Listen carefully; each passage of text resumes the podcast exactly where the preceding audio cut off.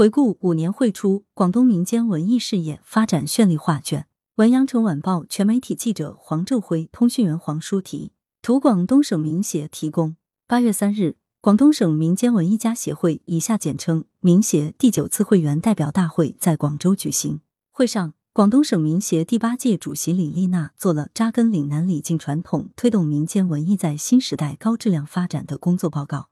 全面回顾总结广东省民协第八次会员代表大会以来的工作。五年来，我省广大民间文艺工作者不断拓展民协工作的舞台，特别是在积极探索民间文艺在新时代发展路径方面取得突出成绩。李丽娜介绍，广东省民协开展的中国民间工艺博览会、广东省古村落认定、文化惠民品牌活动、人才培养计划、对外文化交流等工作走在全国前列，产生示范效应和重要影响。五年来，广东的民间非遗活力迸发，民间文艺理论研究深入发展，民间文艺队伍不断壮大，全省民间文艺工作者们团结一致、众志成城，共同描绘出民间文艺事业大繁荣、大发展的宏伟画卷。主要呈现出以下佳绩：让全国山花在岭南绽放，承接了第十三、十四届中国民间文艺山花奖颁奖盛典，第十一、十二届中国民间艺术节。通过举办一系列国家级活动，在全国进一步形成广泛影响，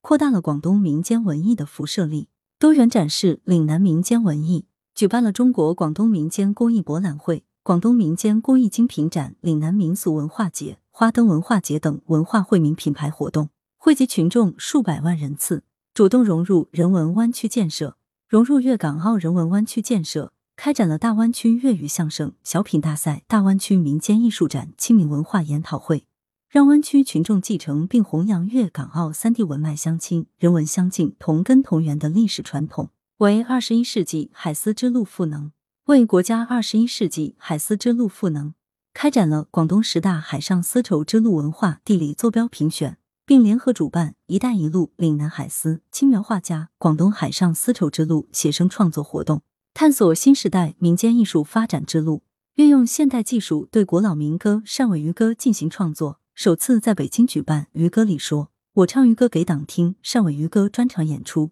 引起热烈反响。完成普查广东省古村落，开展第六、第七批广东省古村落认定，共认定七十一个村为广东省古村落，完成广东省七十四个国家级、省级文艺之乡传承基地清查工作。指导潮州市成功申报中国民间工艺传承之都，为民间文化立党，为民族文化立传，为民间文化立党。承接中国民间文学大系广东卷编撰工作，出版稀有剧本《民间工艺》等系列丛书二十三册，深入开展民间文化调研，开展乡村文化振兴、新时代岭南民俗文化系列调研，为新时代民间文艺发展提出新的挑战与思路。打造优秀民间文艺队伍，推人才出精品，合龙舞、戏曲人物等五个作品荣获山花奖。走出去讲好岭南故事，开展岭南文化世界型文化交流，向海外展示优秀岭南民间艺术，讲好广东故事。来源：羊城晚报羊城派，责编：刘欣彤，校对：谢志忠。